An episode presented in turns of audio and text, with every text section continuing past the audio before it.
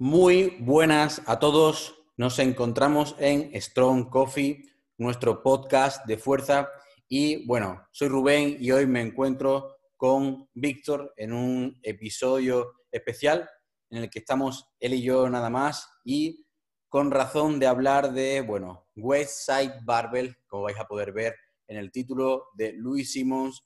Y bueno, se nos ocurrió esta idea y hablar sobre este tema Primero porque surgen muchas preguntas alrededor.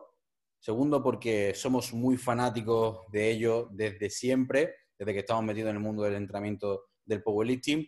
Y tercero porque nos acabamos de terminar recientemente el último libro de lo que ha publicado Louis Simmons, que es su biografía, por así decirlo, Iron Samurai. Y hemos recibido muchas preguntas, hemos estado comentando en redes diferentes anécdotas de este libro que hemos estado leyendo y queríamos aprovechar la oportunidad para hablar sobre diferentes detalles que hemos aprendido de este libro y que desde aquí, sin duda, recomendamos que lo leáis, que lo compréis, porque es una auténtica pasada. A todo el que le guste la historia del powerlifting, a todo el que le guste el mundo del entrenamiento y sobre todo si te gusta Westside Barbell, estoy seguro que te va a enamorar. Creo que es uno de los libros que más hemos disfrutado Víctor y yo leyendo. Mm, cada día que veíamos un capítulo compartíamos diferentes anécdotas, nos reíamos, veíamos de dónde venía cada cosa. Así que bueno, queríamos intentar contextualizar un poco todo esto y acercaros este mundo de Westside Barber. Entonces, bueno, eh, a Víctor, eh, que le voy a hacer la palabra ahora, también le encanta un poco esta filosofía de Westside. A mí, desde mi perspectiva, porque no ha dejado de aprender, porque se ha lesionado mucho. De hecho, ya lo comenté en algún otro episodio sobre mis levantadores favoritos esa, digamos, superación constante que ha tenido. Y a Víctor sé que le encanta por esa mentalidad de rudo y de duro que ha tenido siempre, ¿no? Entonces, bueno, hoy os traemos un capítulo especial que personalmente me gusta muchísimo.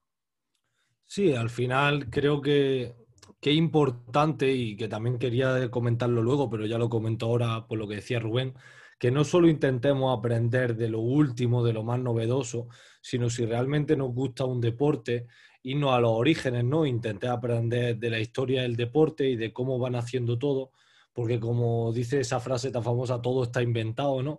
Y cuando creemos que somos los más novedosos, nos vamos a, años atrás y vemos que lo que estamos haciendo ahora ya lo estaban haciendo hace mucho tiempo.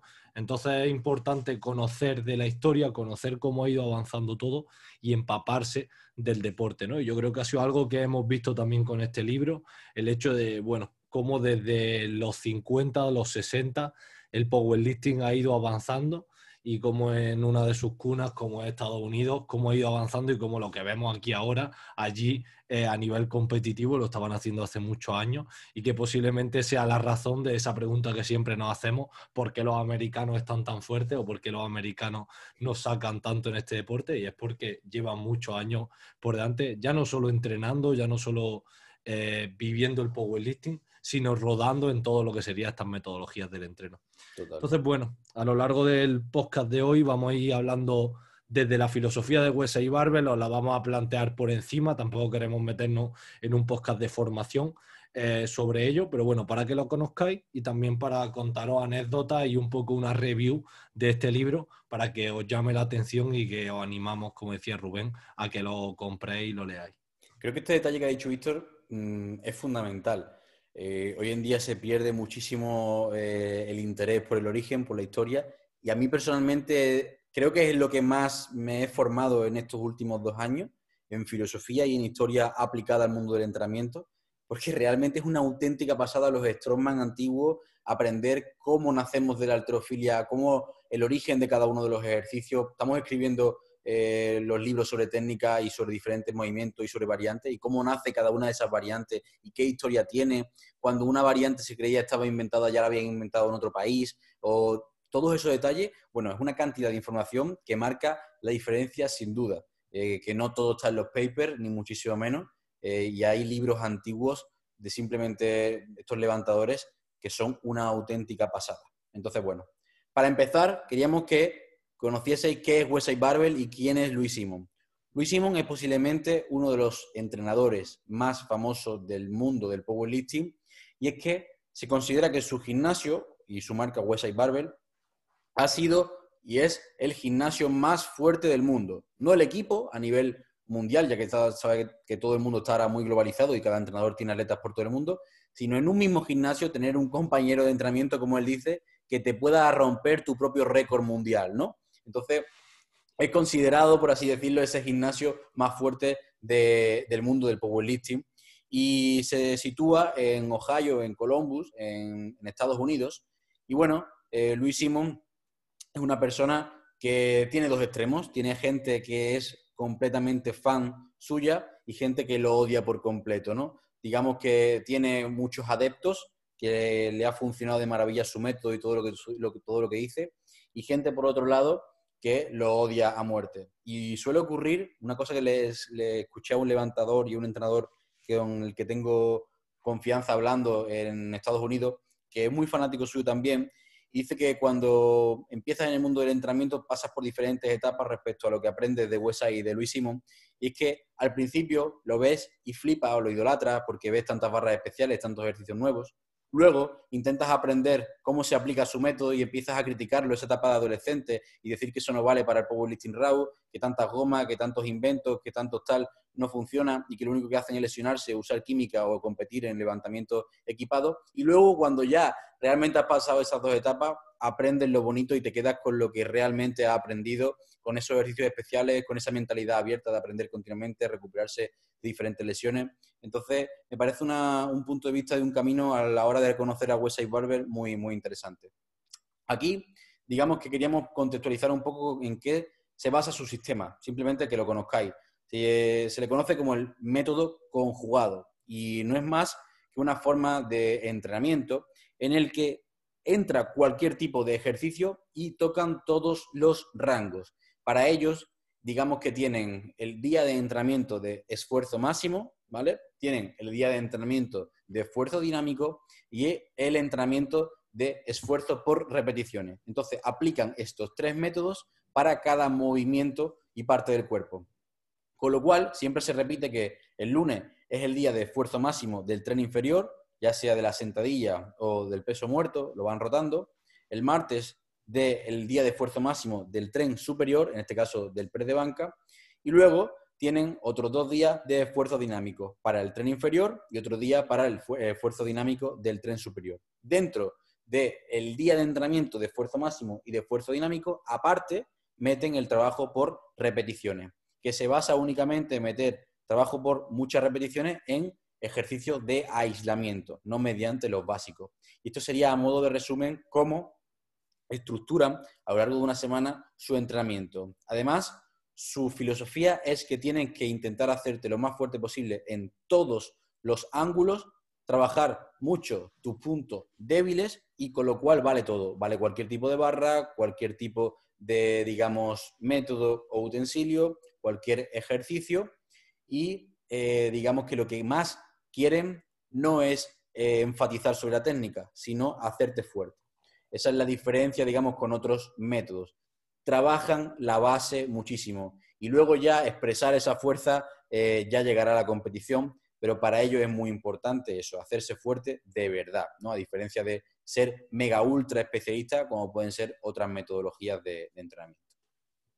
Este método que, como ha comentado Rubén, eh, Luis Simón no es que empezase a hacer power y ya lo siguiese, sino que es una cosa que ha ido creciendo y que ha ido desarrollando poco a poco, como, comentábamos, es una persona con una mente muy abierta. Él dice que es una de las cosas que más le caracterizan y aunque parezca un método muy cerrado, hasta llegar a ese punto ha pasado por muchos periodos de aprendizaje y por mucho borrar y volver a escribir, por así llamarlo.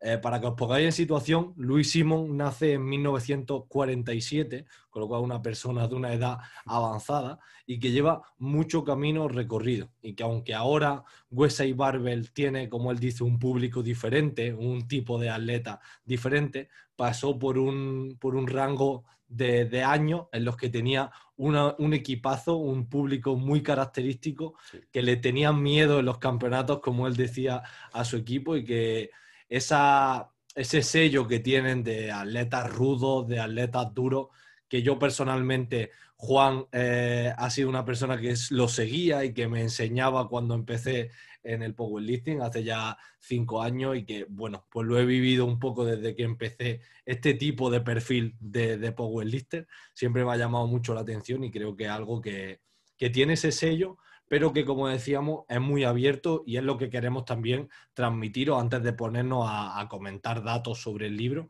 que no tenéis que coger el método completo, que no tenéis que coger el 100% de nada, sino coger, como decimos siempre, las pepitas de oro de cada cosa y que Huesa y Barbel, por mucho que haya gente que lo critica, tienen muchísimas cosas positivas y muchísimas cosas que nosotros hemos aprendido y hemos aplicado con resultados totalmente positivos. Metiéndonos de lleno ya en la parte del libro de Iron Samurai, de esta biografía, eh, Simon comienza contando desde que era pequeño y desde que tenía, digamos, en su infancia aplicada al, entrenamiento. Y bueno, tiene unas cuantas anécdotas muy, muy interesantes. Mm, seguramente no podamos abarcar todas, todas ellas, pero hay algunas que han ido destacando ¿no? y queremos ir comentando. Por ejemplo, visto en la primera de ellas cuando era pequeño con su padre. Sí, yo creo que ya esa es la que podéis ver eh, qué tipo de persona ¿no? era Luis Simon. Y es que cuenta que, bueno, se mudaron de ciudad y que llegó a una nueva ciudad y en el primer día de colegio le quitaron un zapato y que no le querían dar el zapato y volvió a su casa después del primer día de colegio sin zapato. Su padre cuando lo vio y lo vio lloriquear, le dijo que como al día siguiente no volviese con el zapato, no le iba a pegar o que le iba a regañar y iba a volver a entrar en la casa. Al día siguiente Luis Simón cogió y le dio un palizón al que, no le, al que le quitó el zapato, lo que le supuso estar un año sin poder ir al colegio. El, el segundo día de colegio ya lo suspendieron un año eh, sin volver ahí. Entonces ya su educación desde pequeño, ¿no? O sus edades tempranas ya prometían que iba a ser una persona dura y con una mentalidad dura. Él también comenta que desde muy joven, también en base a esa expulsión, que no podía ir al colegio y la edad que estaba, pues que empezó a trabajar y que él se hizo fuerte trabajando en la construcción, trabajando con un trabajo manual y que eso le dio la base para luego todo lo que le echó encima, aunque él siempre ha sido una persona que ha practicado deporte desde niño eh, y ha practicado diferentes modalidades hasta que encontró el powerlifting. Él ha estado compaginando esto con un, no viviendo de becas, no viviendo del deporte, sino con trabajo en la construcción y trabajo manual. Yo creo que eso también forma parte de su actitud de, ser duro, de ser rudo, de aguantar mucha tralla, porque desde edades tempranas su capacidad de trabajo ha sido altísima. Esto me parece súper importante porque Luis Simón defiende mucho lo que se llama el trabajo de GPP, que básicamente es ese método de entrenamiento por repeticiones. Y una característica es que cuando a Simon le llega alguien y le dice, oye, ¿por qué esta persona levanta tanto desde el principio? ¿O por qué es importante el GBP? Le pregunta, ¿cuántos kilos levantaste la primera vez que hiciste peso muerto? Y le dice, pues 140, 160, 100. Dice, ¿y cómo has podido levantar eso en tu primera vez sin haber tocado antes una barra? Dice, eso es GPP, porque tú ya antes cargabas peso del suelo, cogías cajas, te movías, has hecho X trabajo. Si cuando tú llegas por primera vez al gimnasio, vienes de un trabajo manual, como decía Víctor, vienes de cargar sacos y vienes de diferentes, eh, digamos, entrenamientos, tu espalda, tu musculatura, tu cuerpo está preparado física y mentalmente. Y esto me recuerda mucho a el libro de Los secretos negros oscuros del entrenamiento de Christian Thibodeau. Y él tiene una anécdota también que cuenta como él con 14 a los 16 años entrenaba en su casa, en su cuarto, con un set de gimnasio. Y un día, eh, haciendo peso muerto, pesado, él era bastante fuerte ya desde pequeño, con 160, 180 kilos, llegó su tío subió a verlo, le dijo que qué estaba haciendo. Le dijo, estoy aquí entrenando. Le dice, ¿qué estás haciendo? Dice, peso muerto. Le dice, ¿eso? Le dice, sí, y puedo probar. Fue para allá, sin calentar, completamente en frío, cogió y hizo cinco o seis repeticiones de peso muerto sin inmutarse, vestido en vaquero. Él se quedó completamente alucinado y luego cuenta cómo es que su tío trabajaba justamente cargando y descargando camiones y sacos y sacos eh, de 20, 25 kilos. Y aunque nunca pasaba de a lo mejor un saco de 30, 40 kilos, estaba más que preparado para luego hacer una o dos repeticiones con mucho más peso. Esto es justamente el GPP, esto es justamente la misma filosofía que defiende, que defiende Simon. Siguiendo por aquí, además, con lo que has dicho, eh, cuenta también Luis Simón que con su primer trabajo, cuando ya tuvo sus primeros ahorros, lo que hizo fue eso, comprarse un set de pesas para poder entrenar en casa y ahí en su casa quizás fue donde nace eh, Wesley Barbel, porque para que os pongáis en situación, Wesley Barbel nace en una cochera, en la cochera de Luis Simon, en su casa, y a partir de ahí fue entrenando gente hasta que ha llegado a ser lo que es con todo lo que ha patentado y todo su método. Pero empezó muy desde abajo y en concreto con, con sus primeros ahorros, lo primero que hizo fue comprarse ese set de pesas. Y cuando empieza a competir en Power es a los 19 años, en 1966, que hace su primera competición.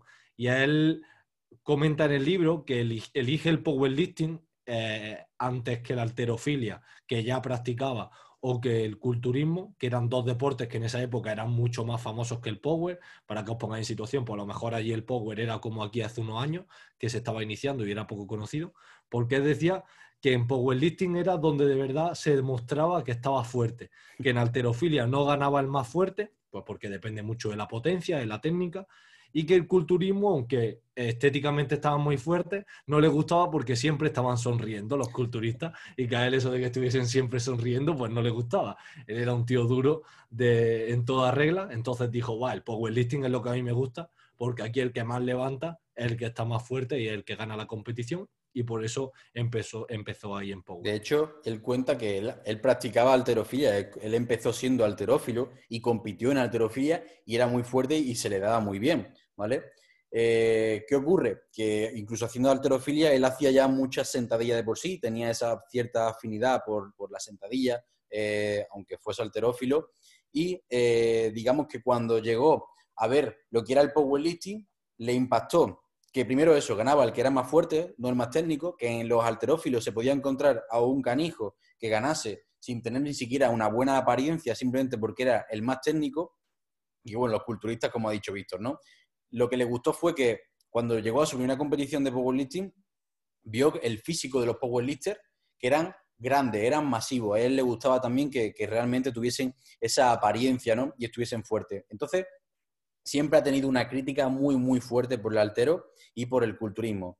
Eh, dice que los culturistas mm, pueden ser grandes, pero no ser fuertes, por eso esa frase de fuerza es fuerza eh, y no que grande sea fuerte. Y eh, los alterófilos los ha criticado muchísimo, sobre todo en Estados Unidos, porque él es muy fan, como veríamos posteriormente, de los rusos y él dice que los rusos siempre han estado por encima, no solo en Power, sino también en la, en la alterofilia en cuanto a los métodos y que todos los entrenadores de, altero son unos matados en Estados Unidos. Directamente, prácticamente eso es lo que, lo que dicen, porque no entrenan la fuerza y que no saben hacer ejercicios especiales, que son demasiado específicos, por así decirlo, y que ha entrenado a varios y que al meterle a los mejores ejercicios más especiales, pues ha, tenido unos resultados increíbles, ¿no? Y dentro de esta época, una anécdota que me, que me encantó fue que él, con 14 años, ya hacía 180 kilos de sentadilla. O sea, eh, estaba muy fuerte, como decíamos.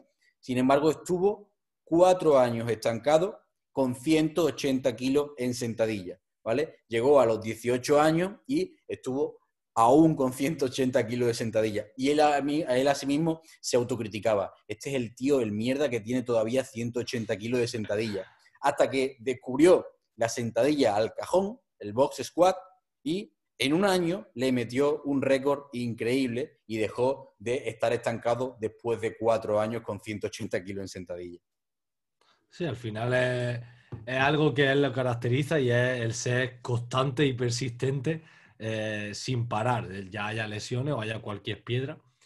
Seguimos pues, un poco avanzando ¿no? cronológicamente y como decía Rubén, eh, le llamó la atención eso de las competiciones y una actitud que nos gusta mucho, que, él aplicaba desde el primer momento, es que dice que eres, si no preguntas, estás perdiendo el tiempo y estás limitándote, que es desde el primer día, cuando iba a competir, lo que hacía es que se acercaba al más fuerte de la competición, al más fuerte en cada movimiento y le decía, oye, ¿tú cómo has conseguido esta marca? Si uno era muy fuerte en sentadilla, ¿tú qué haces para tener esa sentadilla? Si era muy fuerte muerto, ¿tú qué haces para ser fuerte muerto? Y lo que iba haciendo era recopilar lo mejor de cada uno en aquella época. Una época en lo que lo que hacían era ensayo y error y todo basado en la experiencia.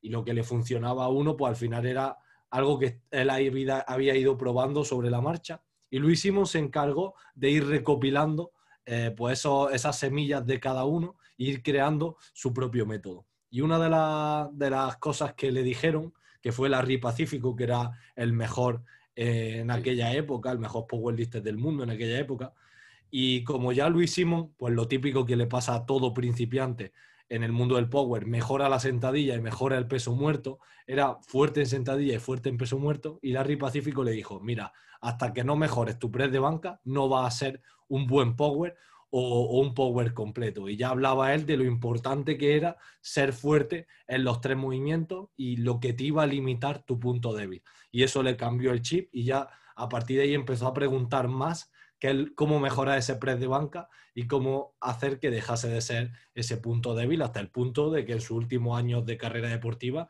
el press de banca fue el punto fuerte de, de Luis Simón en competición. Sí, de hecho tiene un capítulo en el libro en el que dice específicamente eh, quién dio consejos gratis, o sea, dando las gracias a todas esas personas, a todos esos levantadores y entrenadores a los que le había preguntado y le habían dado consejos gratis.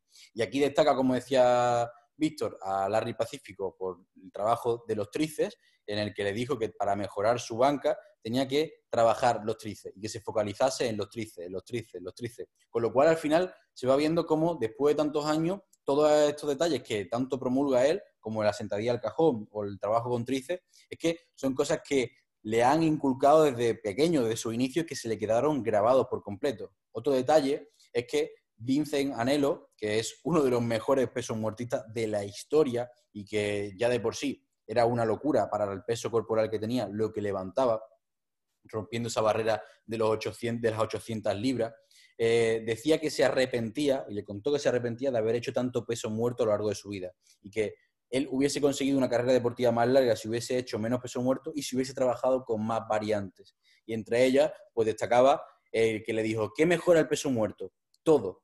Literalmente, esta fue su frase. Simón, cuando le dijo esto, no entendió nada. Se pensaba que no quería darle un consejo o que se estaba riendo de él. Al cabo del tiempo entendió a lo que se refería. Todo mejora el peso muerto. Ese GPP del que hablábamos anteriormente mejora el peso muerto. Trabajar detalles o variantes que no sean el peso muerto lo van a mejorar. Y después fue descubriendo como el buenos días, el peso muerto desde bloque, diferentes tipos de variantes, era lo que iba a hacer que mejorase su peso muerto. Y decía un detalle muy importante, y Bill Starr, el famoso también eh, levantador, mm, tiene un artículo que va muy en consonancia a esto. Mejora tu peso muerto sin hacer peso muerto, que es básicamente algo que ya desarrollaremos más adelante, que significa dejar de hacer el peso muerto para mejorarlo porque la espalda baja es uno de los grupos musculares que peor se recupera y que a coste-beneficio, digamos, tiene un ratio muy bajito. Entonces hay que darle menos volumen o menos caña, por así decirlo, para poder mejorarlo más. Que la propia sentadilla puede mejorar tu peso muerto, que hacer buenos días, que hacer peso muerto desde bloqueo, diferentes variantes, puede ser mucho más interesante. Y es un ejemplo como Bill venía incluso de la alterofilia y sin tocar el peso muerto hizo un récord mundial. Entonces, es un ejemplo más que me encanta y esos detalles, esos consejos. Luego ya entramos en, la parte que más le, aporta, como decía Rubén, de, lo que es la característica de Luis Simon, de lo que ha aprendido Luis Simon. Y es que Luis Simon, eh, si lo conoces, va de la mano del mundo de las lesiones y de cómo las lesiones le han hecho mejor entrenador y mejor atleta. Y es que en 1973, realmente llevando ya poco tiempo haciendo power, 5 o 6 años, aparece su primera lesión grave que le, pasó en la espalda, en la L5, haciendo buenos días.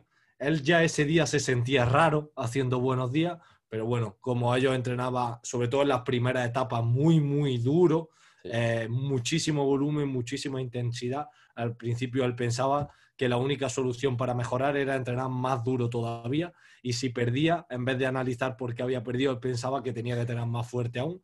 Y la primera piedra con la que se tropezó en esta primera parte de su metodología fue con esa lesión, que, fue haciendo buenos días y que fue su primera grave lesión de espalda y a través de la cual eh, entró su primer proceso de recuperación, ¿verdad, Rubén? Que es lo que le hizo ya cambiar totalmente su forma de ver el power.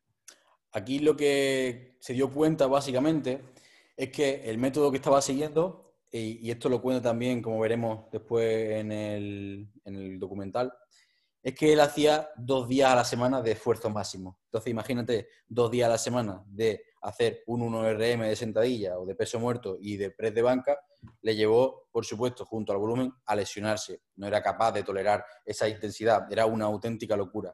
Entonces empezó a, aparte de recuperarse, eh, a formarse. Dijo que necesitaba aprender a entrenar. Y ahí fue cuando se fue a hablar con un tío que daba clases en la universidad, en el instituto y demás, de eh, ciencias del deporte o de, digamos, de entrenamiento. Y le pidió todos los libros que tenía. Y le dijo, pero vamos a ver, ¿sabes que estos libros no son de entrenamiento, sino que son de ciencias del deporte y que son para estudiar? Y le dice, sí, los quiero todos. Eran libros sobre todo rusos, ¿no?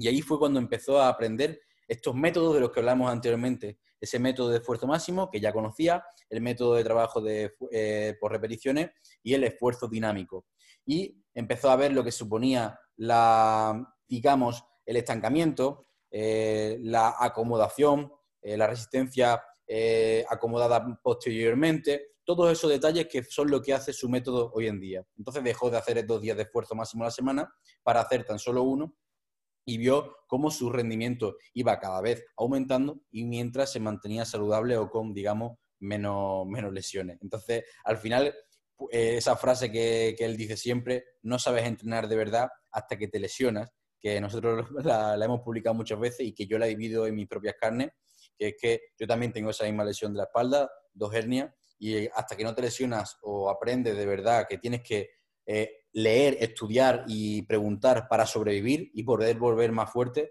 no eres realmente completo, ¿no? Y aquí Luis Simón habla de, de cómo mentalmente se recupera de esta lesión, que es lo que más le costó.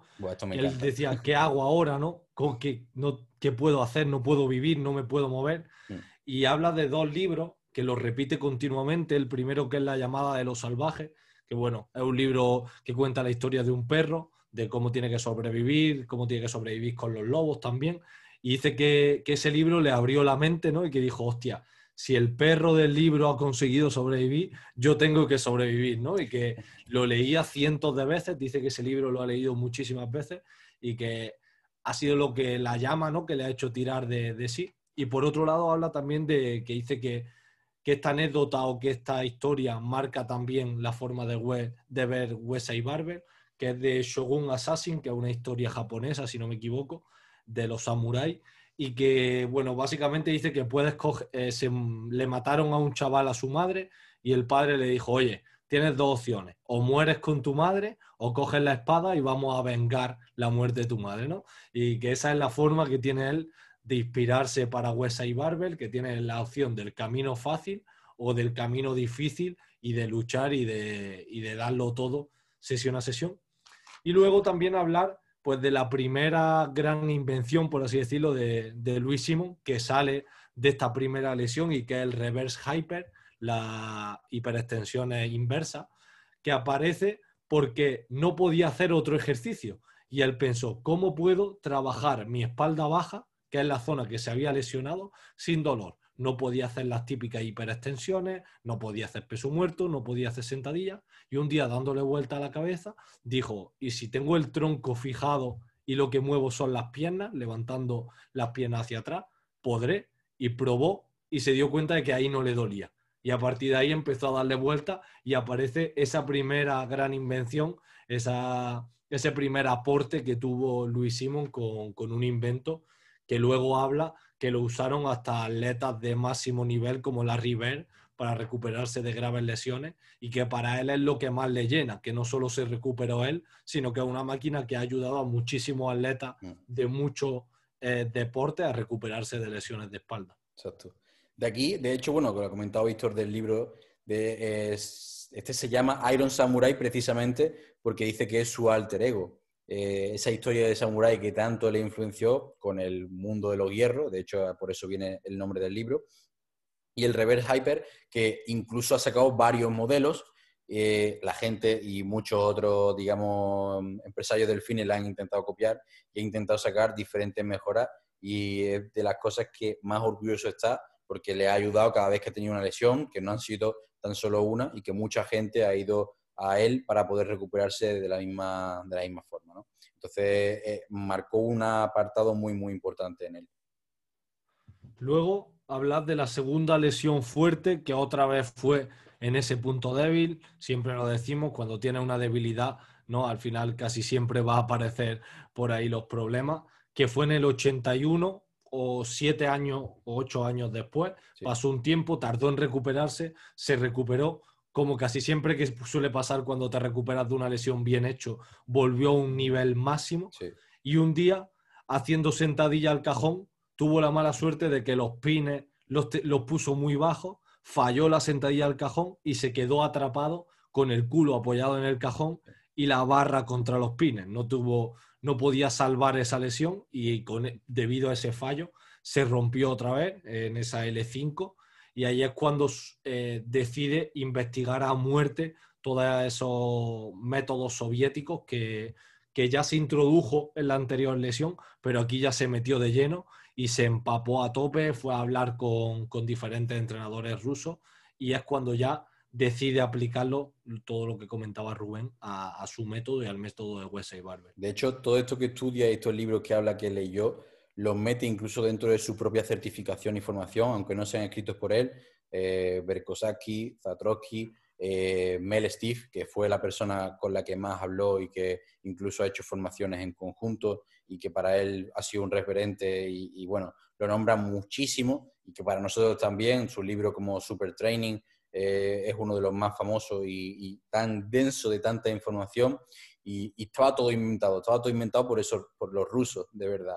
Todos los ejercicios, todos los métodos eran, fueron realmente los pioneros y los que lo tenían investigado en atletas de alto nivel, que era lo que le interesaba verdaderamente a Simón. Y por eso, precisamente por este cúmulo de una lesión tras otra y volver a salir y no rendirse, es por lo que nos gusta tanto también y por lo que le hizo tanto eh, aprender, ¿no?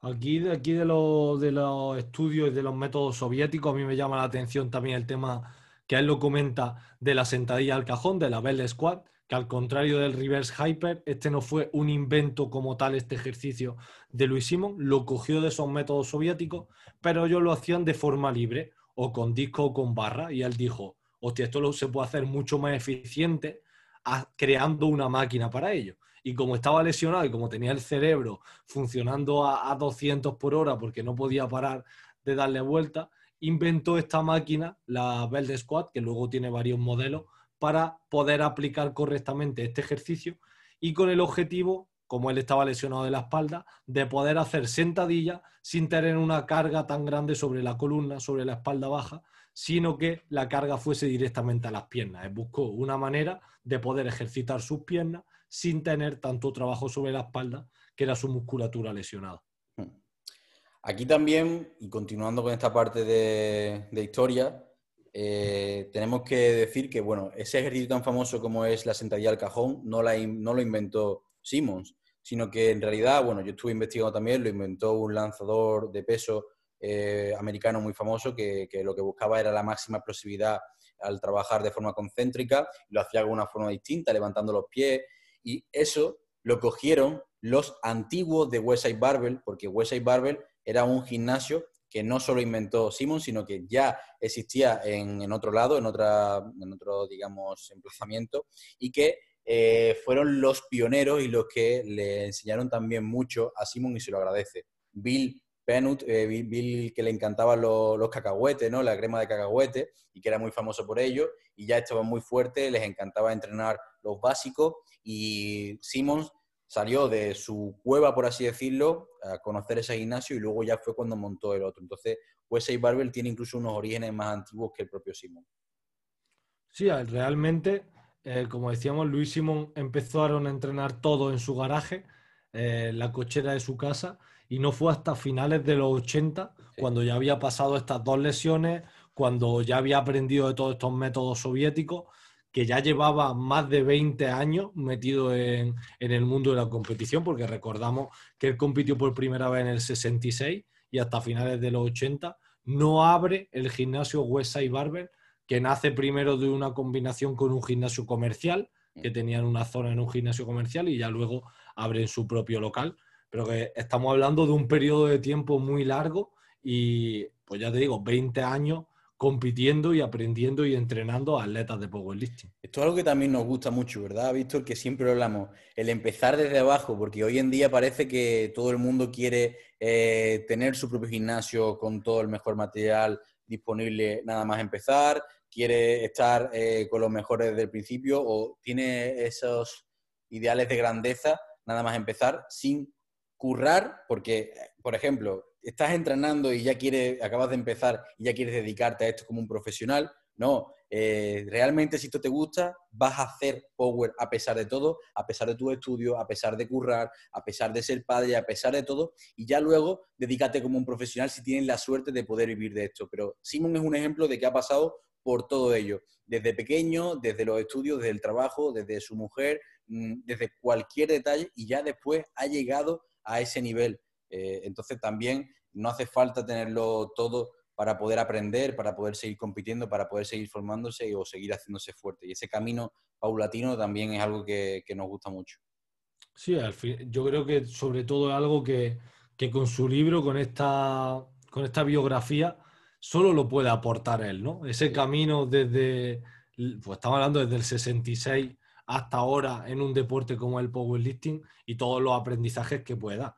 Es que cuando hablamos de que ha recorrido todo, si nos vamos a las federaciones, para los más frikis del powerlifting, ha pasado por todo el camino que ha seguido el powerlifting. Al principio estaba en la IPF, la Federación Internacional, cuando la IPF decide ponerse más seria con los controles antidoping, conseguir el camino de los Juegos Olímpicos, del deporte reglado, el deporte serio, eh, Luis Simón se raya, a él no le gusta esto.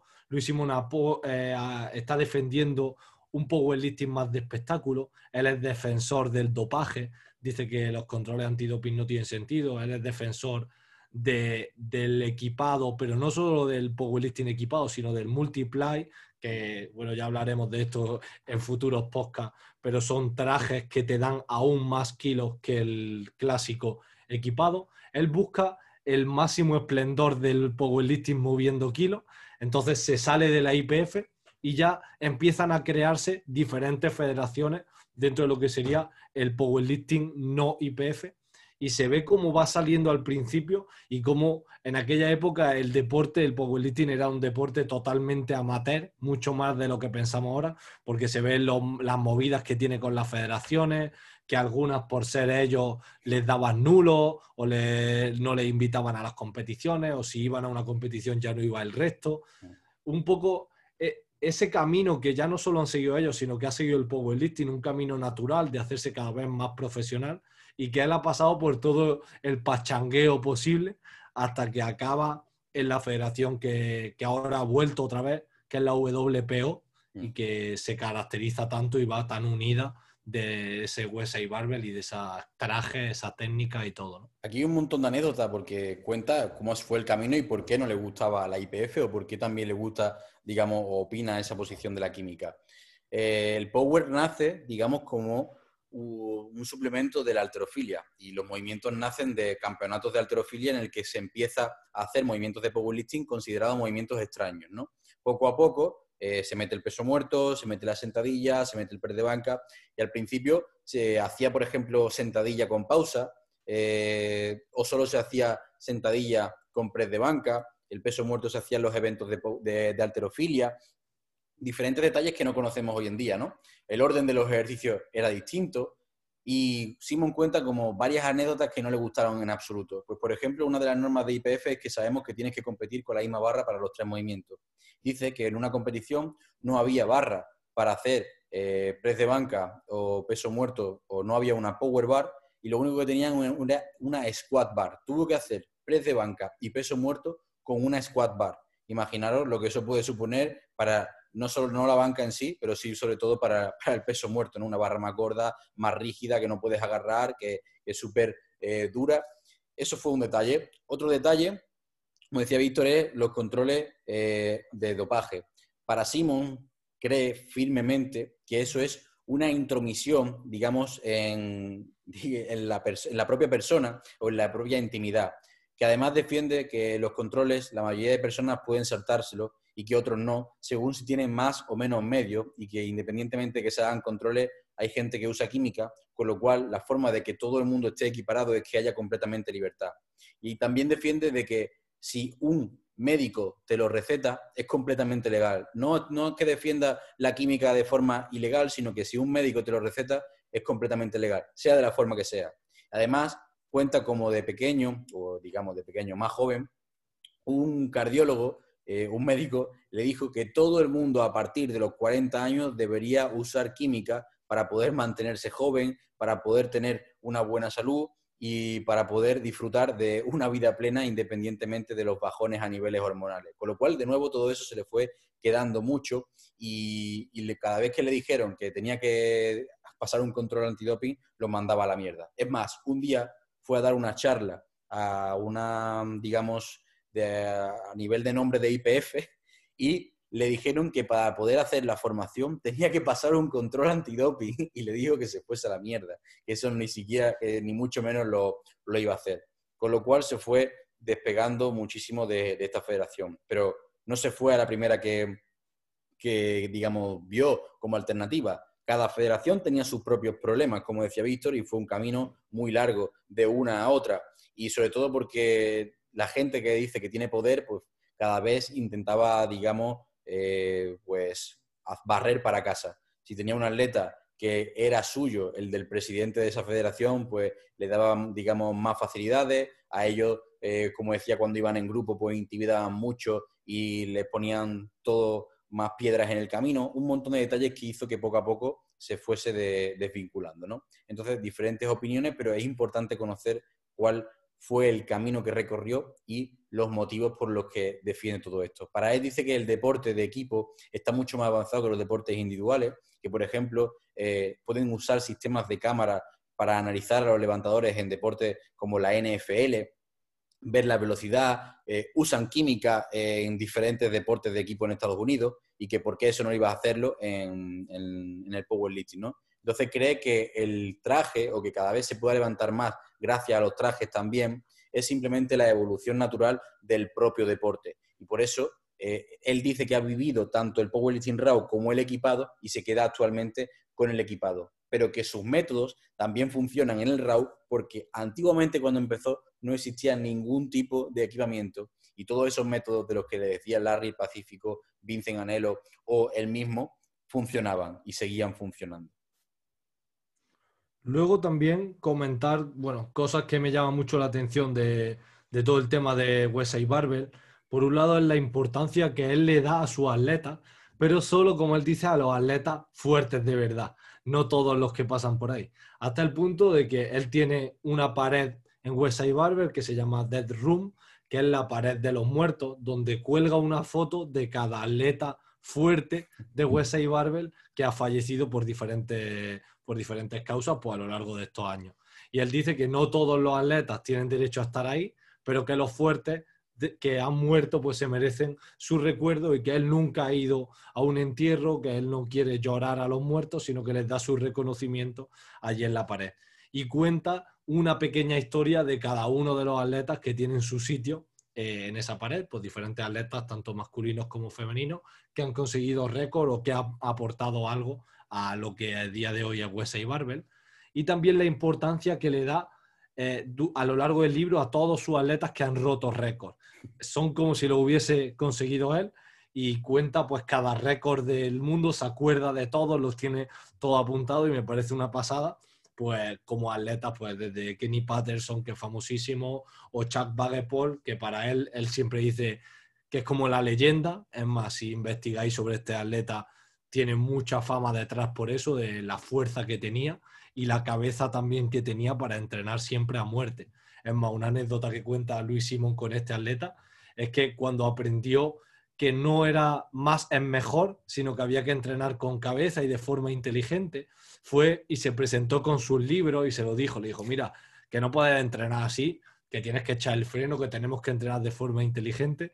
Y Chuck le dijo que se metiese los libros donde le cupiese, que ese era una mierda, que había que entrenar a muerte, que había que reventarse y que si no, no era entrenar. Dice que, si, hubiese entrenado Chuck de una forma más inteligente, hubiese sido el mejor de la historia. Eh, mucho más de lo que llegó incluso, porque a Chuck algún levantador suyo incluso de Westside le quitó algún récord años después y de hecho se convirtió después en entrenador, porque Chuck fue una de las primeras personas que empezó a utilizar las cadenas y las gomas eh, en su entrenamiento, llegando a hacer unos números horribles. Dice que, llegó a, hacer sentadillas con goma con tensión arriba de 800-900 kilos, de una, de una auténtica burrada.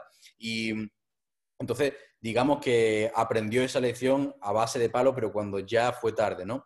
Y de hecho eso lo aprendió Víctor de eh, Mel Steve, de, este doctor, en el que en un seminario se le quedó esta frase grabada que no era, que no era normal, le, digamos que le, supuso un antes y un después.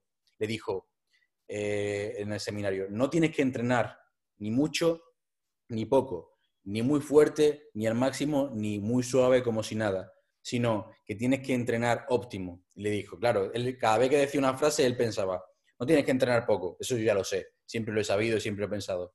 No tienes que entrenar mucho y a muerte. Uf, eso es lo que hacemos aquí en Westside. Tienes que entrenar óptimo. Y fue como abrirle la mente, ¿no? Y a partir de ahí fue cuando empezó también en ese momento de, los cambios. Anécdotas como esta hay un montón que reflejan eh, lo que estábamos comentando de Westside, de cómo eh, era esa intensidad y cómo en esa época de que entrenaba en su casa con, el canijo de Doug, eh, estaba haciendo una sentadilla eh, al cajón, le tocaba un récord, llama a Doris, que era la mujer de, de Simon, y le dice que ya estaba la comida y le dijo, vale, una serie más y vamos a comer. Y falló el récord. Y, y el peso lo echó al suelo, tuvieron que descargarlo, los discos, volver a montarlo y le dijo, quiero intentarlo de nuevo. Eso es su compañero. Y le dijo Simón, vale, lo intenta de nuevo y vuelve a fallar. Lo vuelve a montar todo, lo intenta de nuevo y vuelve a fallar. Y así hasta 14 veces fallando la sentadilla del cajón que le tocaba de récord, hasta que eh, a la 14 lo hizo y consiguió el récord. Y eso es lo que le gustaba de ese levantador. Dice, no es fuerte, pero tiene agallas y eso me gusta. Y al cabo del tiempo resulta que ese levantador que no era fuerte batió varios, varios récords del mundo. Entonces esas anécdotas son una pasada, esa historia. Sí, son anécdotas de, bueno, Rubén y yo lo hablábamos del perfil que tenían allí, ¿no? Si analizáis un poco, pues cuando cuentan los que han muerto de atletas suyos, las vidas que tenían era una locura, porque tenían problemas, habían tenido depresiones, y él, es que Luis Simón decía que a él la gente normal no le, no le gustaba porque la gente normal solo conseguía resultados normales. Y él, necesitaba gente que fuese capaz de llevar todo un paso por encima, que se mudasen allí a, Ohio y dejasen su trabajo, su vida para entrenar con él. Gente que tuviese loca de la cabeza y que diesen el 100% eh, lo que él tenía para conseguir los resultados que él quería. En el documental es una pasada, se ve las pintas de los personajes que han roto los récords mundiales o haciendo press de banca con, un coche o con una moto o con el equipado y demás, estaban dispuestos a lo que sea y le dice, ¿cómo estáis a nivel de salud? Y dice, bueno, mm, siempre me duele algo, pero no pasa nada, vivimos con, con ellos, con la cara de estar destrozados. Eran todos exconvictos, presidiarios, gente que había tenido muchos problemas y uno de los que más suena es Matt Dimmel, el inventor del Dimmel Deadlift, que tuvo el récord también mundial de sentadilla y fue una estrella fugaz por completo porque tenía todo tipo de problemas.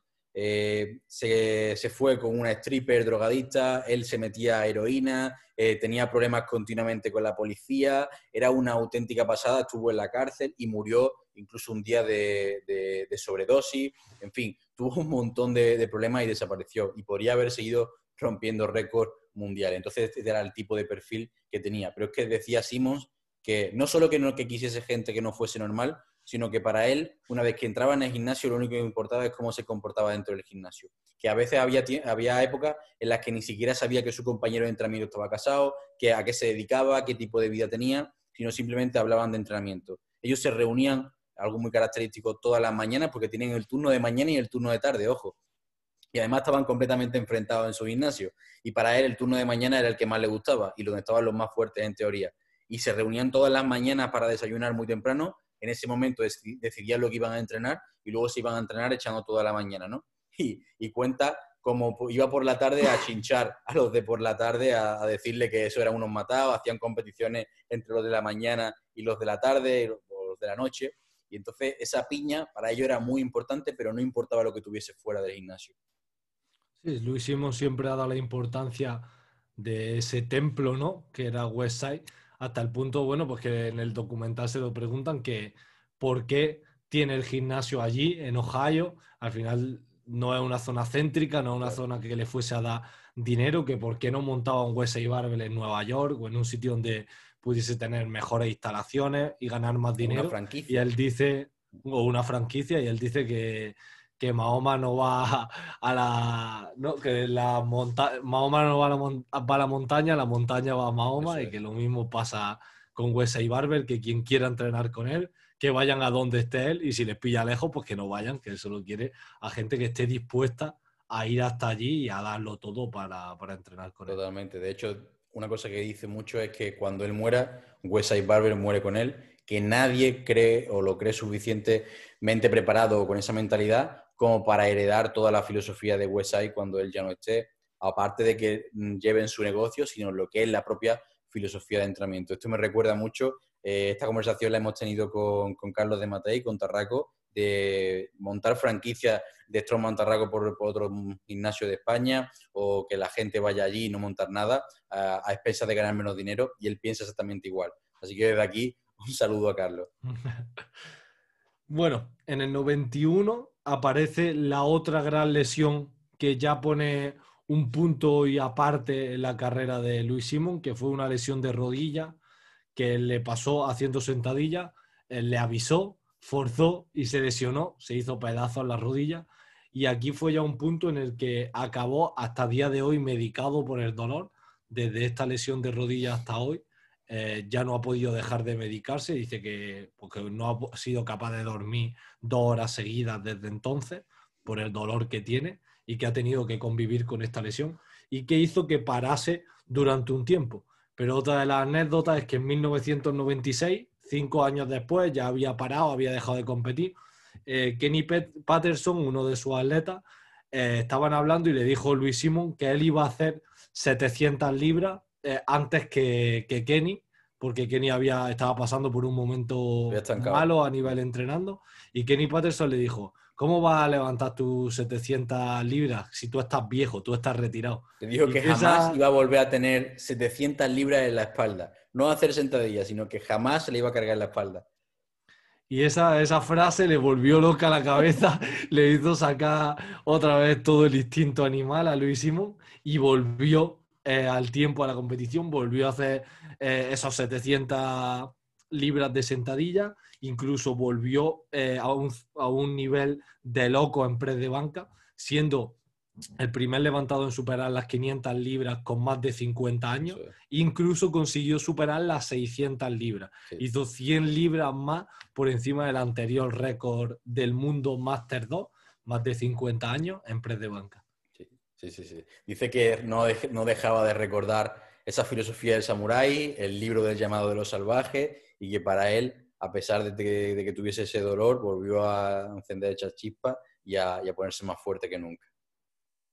La verdad de hecho, esa, parte es una locura. ¿eh? Dice que estuvo entrenando, estuvo entrenando con hasta más de 60 años incluso, y que ya en los últimos años, pues él tiene ya 73, si no me equivoco, actualmente, 70 y pico. Eh, fue hace poco, recientemente, cuando dejó ya de, entrenar por completo. Sí, ha estado. Él decía que siempre, aunque fuese, se pusiese, se ponía a entrenar suave o hacía pre de banca mientras los otros estaban tirando. Porque otra de las anécdotas, ya que hemos dicho esto, es que en y Barbell, si tú llegas tarde, ya no puedes entrenar porque ellos empiezan a cargar la barra y nunca la descargan. Si ellos hay en la barra ya metida 100 kilos y tú quieres meterte en su barra, no puedes meter 70, ya tienes que empezar por 100. Ellos van cargando la barra poco a poco y el que no pueda se queda por el camino. Entonces, pues que hacía las primeras tiradas con ellos cuando la barra estaba más vacía y que ya se iba saliendo en estos De hecho, esto es muy curioso porque es algo que caracteriza a Wesley Barbell y es una de las críticas contra la mega individualización en el que para ellos es más importante el trabajo en conjunto de equipo y que todo el mundo esté en el mismo monolith trabajando la sentadilla o el press de banca, todos a la vez, uno detrás de otro, apoyándose y todos se paran a mirar cuando uno le toca tirar, que eh, individualizar la carga o la serie que esté cada uno por su cuenta y que eso luego solo se hace en los ejercicios auxiliares. O sea que el trabajo por repetición es donde está la individualización y que luego todo el mundo el día de esfuerzo máximo trabaja de la misma forma o el día de esfuerzo dinámico eh, también de forma parecida.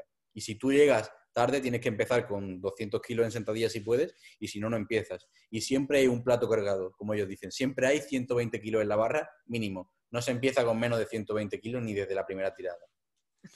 Y deciden, deciden todos juntos desayunando o comiendo antes de entrenar cuál es la variante que van a desarrollar ese día. Así que eso de ir preparado la semana de antes, olvídate. Esa mañana te enteras del RM que vas a tirar. Ahí está, exactamente. Es brutal, es brutal. Tienen de cantidad de, de, historia y de cosas que es una locura. Luego también al final comenta un poco la última ola de atletas en y Barbell tuvieron esa edad de oro que hablábamos de Kenny Patterson, de Matt Gimmel, de, de, Chuck, de Chuck Y ahora tenía otra edad de oro con Dave Hoff, que dice que... El mejor de la historia. El mejor de la historia, que es un antes y un después desde el primer día que estuvo ahí, porque estuvo desde edades muy jóvenes, es un atleta que se ha criado años. desde los 15 años, que se ha criado en Huesa y Barber y que ahora mismo ha roto el récord del mundo con esa vuelta a la WPO, a la federación, y, que está siguiendo otra vez la otra ola, ¿no? por así llamarlo, de éxito en Huesa y Barbel después de un pequeño parón de una década o así, desde, el, desde la última desde los 90, de oro hasta esta. Desde los 90, digamos, de los años 2000 es cuando ha estado más, más parado, por así decirlo. Eh, y cuenta una anécdota de Dave Hope que hace el récord histórico mm, de totales eh, del mundo y se lo dan válido y lo llama a los varios días siguientes a Simon diciéndole que un tío de la federación, que no era, ni de los jueces que estaba presente, ve los vídeos y se lo da nulo. Y eso le cabreó muchísimo, muchísimo, muchísimo y luego volvió a, hacerlo y a romperlo, ¿no? Pero eso le cabreó muchísimo, sobre todo en el tema de la sentadilla, eh, a la hora de hacer ese récord de, de, totales, ¿no? Entonces eso fue también una anécdota muy importante para, Dave, que independientemente de eso, siguió con constancia y dice que va a volver a intentarlo para volver a hacer otra vez el récord histórico del mundo, tanto en sentadilla como en total. Estamos hablando de una sentadilla equipada de creo que de 570 kilos, si no me equivoco. La verdad es que es una locura. Y, a un tío que cuando haya tirado su última tirada fuerte, como se lo den válido, no te ponga en su camino, porque eso lo cuenta Luis Simón, que a todo el que esté delante le pega un empujón que lo, lo manda volando. Y si lo buscáis en YouTube, hay un vídeo del último récord eh, que cuando acaba el peso muerto, eh, Luisimo aparece por medio a darle un abrazo y le pega un empujón que literalmente vuela 5 metros.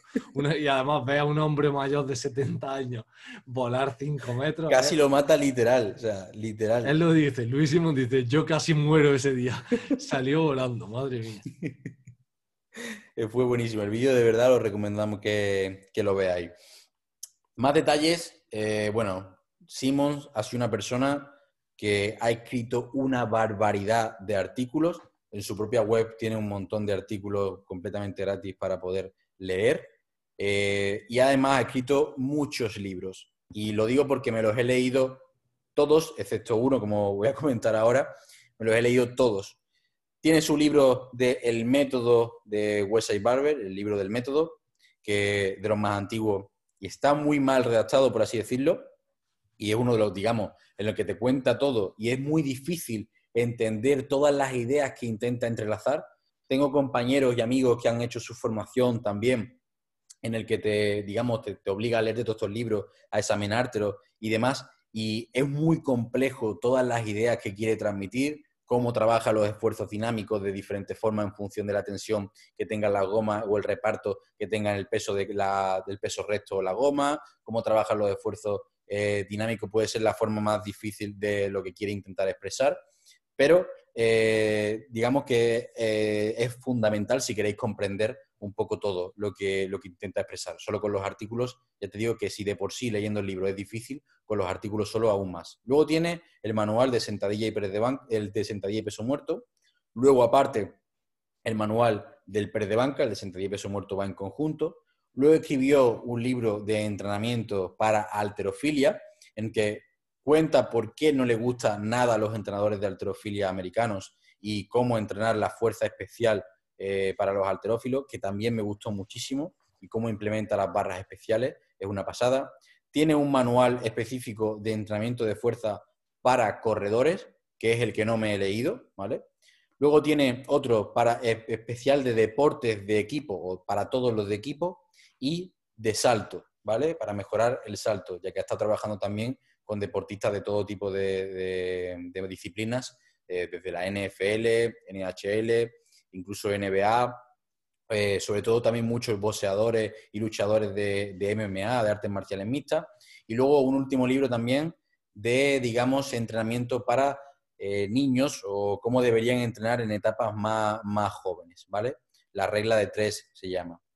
Y luego, bueno, tiene muchas formaciones en DVD, sobre todo fue antiguamente como empezó a hacerlo, capítulos extra o episodios extra del documental, que os recomendamos también sin duda que lo veáis, que, que se llama Website vs The World, Website contra el mundo, y también tiene un podcast y el, bueno, su club con Juguei, en el que también da muchísima, muchísima información. El documental, personalmente, me encantó. De hecho, lo hemos visto un par de veces, ¿verdad, Víctor?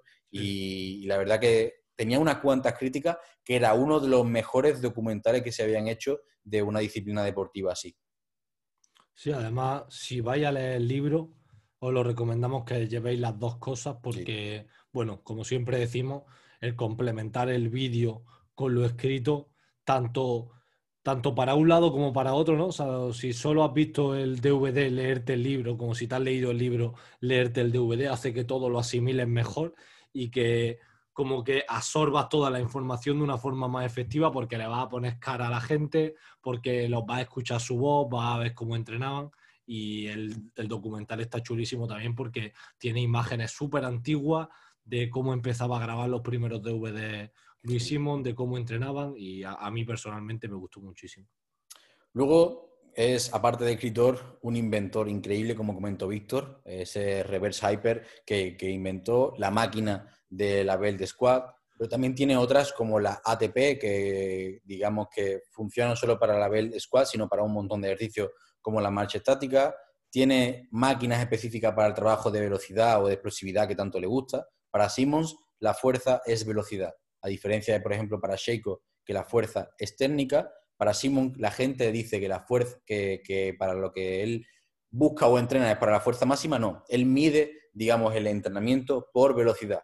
Incluso ha medido la fase o lo que dura una excéntrica con goma o mayor cantidad de cadenas o goma. Entonces, para él la velocidad es todo, esa parte de trabajo explosivo, que según Vadillo pues puede estar muy desactualizado, pero al final consigue, aunque no sea de la mejor forma explicada, el fin que quiere, ¿no? Pues tiene una máquina que se llama Plio Swing, tiene un trabajo, una máquina que se llama Maximal Recluter, que es para los isquios, eh, tiene un montón de inventos, igual que varias barras especiales que ha inventado directamente él o en conjunto con algún compañero, como puede ser la Bamboo Bar, que un compañero suyo se lesionó eh, los hombros y empezó a trabajar con una escoba, eh, la Freak Bar, una camber especial que se llama Bully, eh, diferentes tipos de barras que para ellos son muy, muy importantes y que usan diariamente y que ya sabéis que para nosotros es una pasada y que nos encanta.